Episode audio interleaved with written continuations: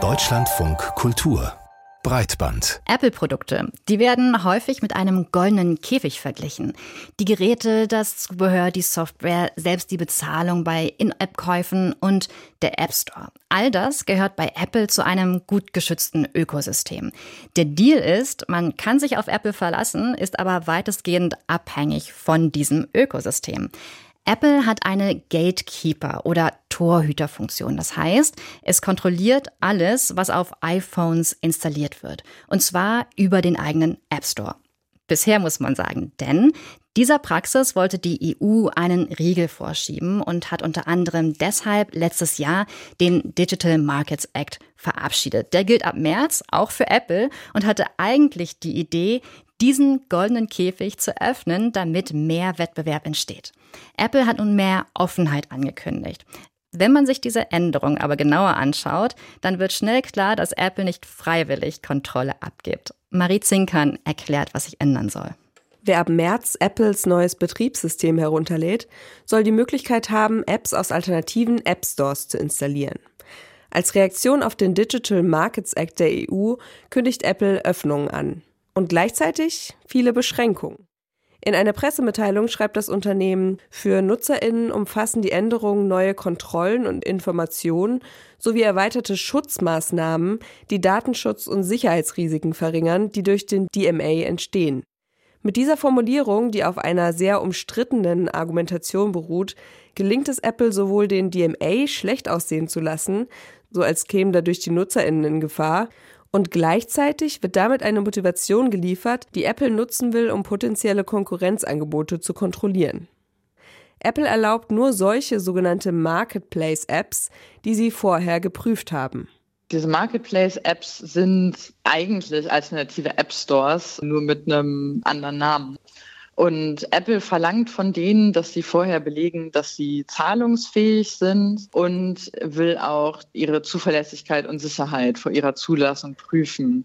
Echtes Sideloading, also dass man einfach Apps aus wirklich beliebigen Quellen installieren kann, wie bei Android-Smartphones, gäbe es weiterhin nicht, meint Sebastian Grüner, Journalist beim IT-Nachrichtenmagazin Golem.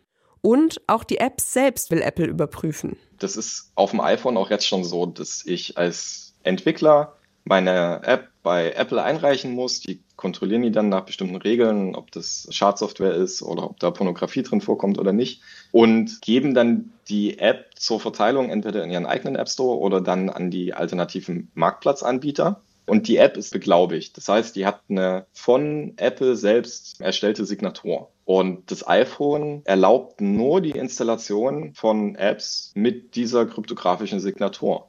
Eine weitere Neuerung, Apple lässt App-Entwicklern in Zukunft freie Wahl bei den Zahlungsanbietern, über die In-App-Käufe oder Abos bezahlt werden können. Bisher ging das nur über Apple Pay und war mit 30 Prozent Provision verbunden. Aber wer die neuen Möglichkeiten nutzen will, muss in Zukunft eine Gebühr bezahlen, wenn die App mehr als eine Million Mal pro Jahr installiert wird. Egal, ob er damit Geld verdient oder nicht. Entwicklerinnen und Entwickler von Open Source Apps könnten sich das nicht leisten, meint Grüner. Und die Idee des Digital Markets Acts, Apples Kontrolle zu beschränken, werde durch den aktuellen Vorschlag von Apple nicht umgesetzt. Kommt Apple damit durch? Also wir gehen zumindest zurzeit nicht davon aus, dass da wirklich groß noch was passieren wird. Die EU-Kommission wusste, in welche Richtung das gehen wird. Und wir gehen davon aus, dass Apple ein Unternehmen mit einer Rechtsabteilung ist, die das schon durchaus sehr stark geprüft haben, was denn jetzt möglich ist und was nicht. Und auch laut unserer Interpretation vom DMA sieht es wohl tatsächlich so aus, dass die Regeln, die Apple jetzt aufgestellt hat für andere Anbieter, schon mit dem DMA, wie er als Gesetz verfügbar ist, konform gehen. Das sagt der IT-Experte Sebastian Grüner im Beitrag von Marie Zinkern. Und wer muss nun nachbessern? Apple oder die EU? Darüber habe ich vor der Sendung mit Jan Penfrath gesprochen. Er ist Politikberater bei EDRI. Das ist eine NGO, die die digitalen Interessen der Zivilgesellschaft aus linksprogressiver Perspektive in Brüssel vertritt. Und bevor wir in die Kritik einsteigen, wollte ich erstmal von ihm wissen, ob es nicht auch ein Erfolg ist für den DMA, dass überhaupt was passiert. Ja, das würde ich vielleicht auch so sehen. Äh, die Tatsache, dass die Unternehmen anfangen, sich zu bewegen, und da gehört natürlich nicht nur Apple dazu, sondern äh, die ganze Reihe anderer Gatekeeper, die da ebenfalls schon designiert worden sind von der Europäischen Kommission, ähm, dass die überhaupt jetzt äh, sich ganz, ganz kräftig anfangen, Gedanken zu machen, wie sie möglichst mit dem Gesetz irgendwie sich in Einklang bringen können. Das ist natürlich ein, ein erster Vorerfolg, sage ich mal. Man könnte ja auch sagen, das ist jetzt eine Art Probe aufs Exempel, also die Reaktion von Apple, nämlich ob der DMA sein eigentliches Ziel erreichen kann, marktbeherrschendes Verhalten innerhalb der EU zu verhindern. Genau, das wird sich jetzt zeigen müssen und das, insofern ist das natürlich ein wichtiger Testfall. Ähm, die re erste Reaktion von Apple beweist das jetzt noch nicht. Ähm, das wird jetzt sehr stark davon abhängen, äh, meiner Meinung nach, wie die Europäische Kommission als Hauptdurchsetzungsbehörde äh, auf diese Ankündigung Apples reagiert. Dann lassen Sie uns doch mal ins Detail gehen. Wenn wir uns das Angebot von Apple einmal genauer anschauen, dann läuft es ja vor allem darauf hinaus, dass Apple auch für den alternativen App Store, den es jetzt erlauben würde, Gebühren verlangt und dass jede Software nach Apple-Richtlinien überprüft wird, die es dann in diesem App Store geben soll. Wo setzt jetzt Ihre Kritik an? Meine Kritik würde da ansetzen, dass äh, das gar keine große Änderung zum Status quo ist. Denn schon jetzt ist es so, dass Apps, die auf iPhones installiert werden wollen, vorher durch Apple geprüft werden. Und schon jetzt ist es so, dass die App-Entwicklerinnen und Entwickler dafür Gebühren an Apple zahlen müssen, die äh, zum Teil prohibitiv hoch sind. Aber das Entscheidende ist nicht so sehr die Höhe der Gebühren. Das Entscheidende ist, dass ähm, Apple überhaupt seine Position als Gatekeeper weiter äh, beibehält, also als Torwächter. Und das ist genau das, was der DMA ja zu, versucht zu verhindern, dass die ähm, Torwächter weiterhin äh, ihre starke zentrale Machtposition äh, beibehalten und ausnutzen können, um die Märkte zu dominieren. Und da sehe ich jetzt den Versuch von Apple, äh, von basierend auf dem, was bisher bekannt ist, das so ein bisschen durch Umbenennen und hin und her schieben äh, zu, umzuverteilen, aber im Kern der Sache, im Kern der Machtverteilung eigentlich nichts zu ändern. Was wäre denn die Idealvorstellung gewesen? Also wo hätte Apple tatsächlich etwas ändern müssen, damit Sie sagen, so übt hier kein Konzern mehr seine Vormachtstellung als Monopolist aus? In einer idealen Welt gehört ein Gerät, was ich gekauft habe, anschließend mir. Das heißt, ich entscheide alleine, welche Apps auf diesem Gerät installiert werden und woher ich diese Apps bekomme. Und das ist die ideale Welt. Das heißt, ich kann da entscheiden, dass Apple da überhaupt kein Mitspracherecht mehr hat, ähm, weder für sicher, aus Sicherheitsgründen noch aus Gerätsintegritätsgründen oder andere Argumente, die Apple hin und wieder mal anführt. Das muss alleine in der Macht der Nutzerinnen und Nutzer, der Besitzerinnen und Besitzer der Geräte liegen. Nun ist ja das Argument von Apple, dass diese Offenheit diese Geräte, das iOS, unsicher macht. Würden Sie nicht sagen, da hat Apple auch einen Punkt? Also das ist ja der Grund, weshalb Apple weiterhin auch den alternativen App Stores die Software kontrollieren möchte nach ihren Regeln. Ähm, ja, also wenn, wenn das wirklich so dramatisch wäre, dann wäre ja jeder äh, Mac-Laptop und jeder Mac-Computer, den man kauft, auch fürchterlich unsicher. Und jeder Windows-Laptop, den man kauft, wäre auch fürchterlich unsicher. Denn auf all diesen Geräten ähm, ist das heute schon möglich. Und das war schon immer möglich, ähm, beliebige Software aus beliebigen Softwarequellen zu installieren. Und so sollte das auch sein. Das heißt, die, die äh, Höhe der Sicherheit ähm, sollte eben nicht alleine von einem großen Unternehmen, von einem großen Konzern abhängen, sondern darf ruhig auch in der Eigenverantwortung der Nutzerinnen und Nutzer liegen, wenn sie das denn wünschen. Das ist ja nicht so, dass das jetzt aufgestülpt und aufgezwungen wird, den iPhone Käuferinnen und Käufern, sondern das ist ja eine freiwillige Option, die man wählen kann, ähm, wenn man sich das zutraut. Ähm, und ich kann mir sehr gut vorstellen, dass sich viele Menschen das zutrauen, denn die machen das heute ja auf ihren Windows-PCs und auf ihren Mac-Computern auch schon. Ja, Stichwort, ähm, dass sie sich das zutrauen. Was hat denn die breite Masse an Apple-Nutzenden ganz konkret davon, wenn alles installierbar ist? Also jetzt diejenigen, die nicht am liebsten ihr Gerät aufmachen und daran rumbasteln. Es gibt sehr konkrete Beispiele von Apps, die äh, Apple sich entschieden hat, nicht in seinem App Store zu veröffentlichen. Das betrifft insbesondere Apps, die relevant sind für Demonstrationen zum Beispiel. Äh, das betrifft äh, Apps, die benutzt wurden von Demonstrierenden in Hongkong, äh, beispielsweise um sich zu organisieren. Die wurden auf äh, Druck der hongkongischen Polizei dann durch Apple aus dem App Store national entfernt.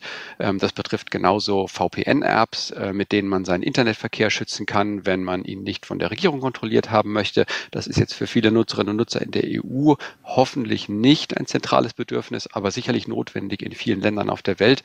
Diese Beispiele zeigen, dass die Macht, die Apple da ausübt, eben durchaus auch direkt ganz konkrete negative Folgen für die Nutzerinnen und Nutzer haben kann.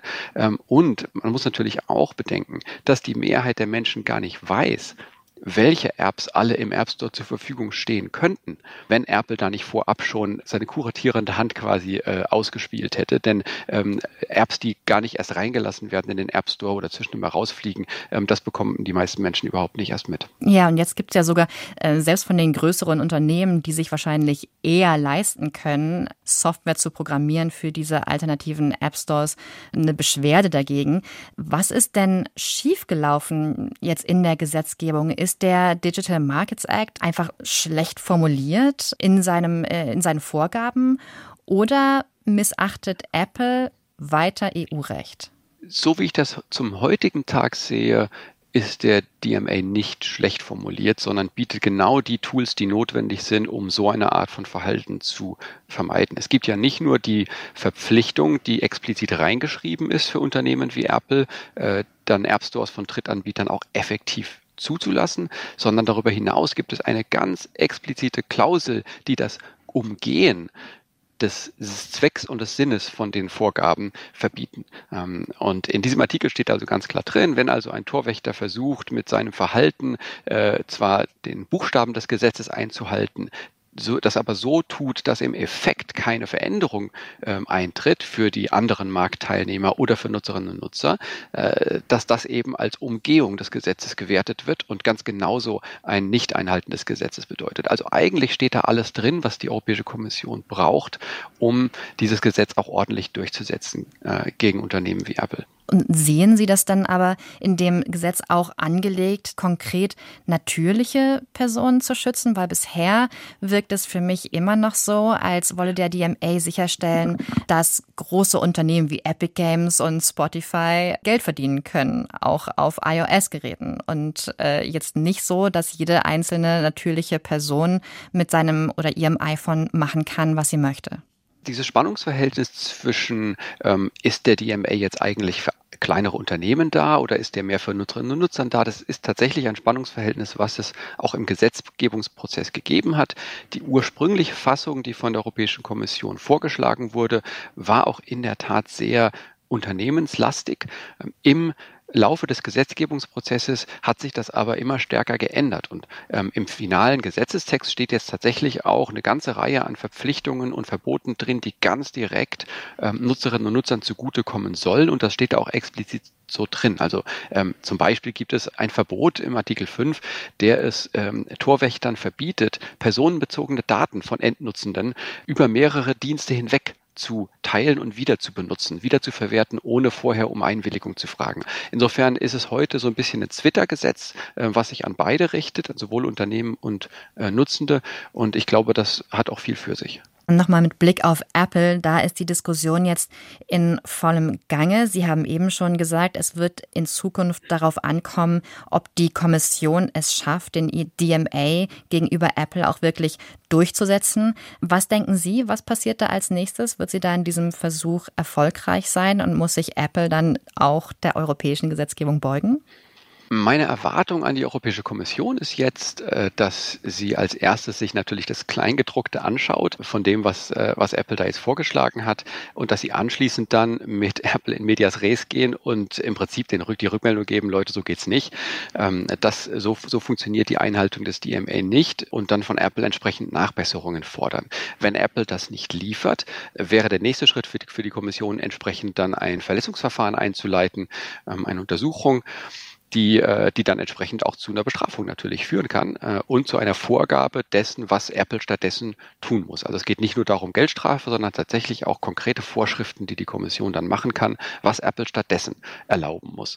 Wenn das so kommt und Apple sich da nicht einsichtig zeigt, würde ich allerdings auch stark davon ausgehen, dass der Konzern dagegen dann Widerspruch einlegt. Und das wiederum kann dann viele Jahre dauern. Da gibt es viele ähm, Präzedenzfälle, in denen große Tech-Unternehmen das schon gemacht haben. Die haben natürlich die finanziellen Ressourcen im Zweifelsfall bis zum bitteren Ende dann auch zum EuGH hochzuklagen. Das kann viele Jahre dauern, leider.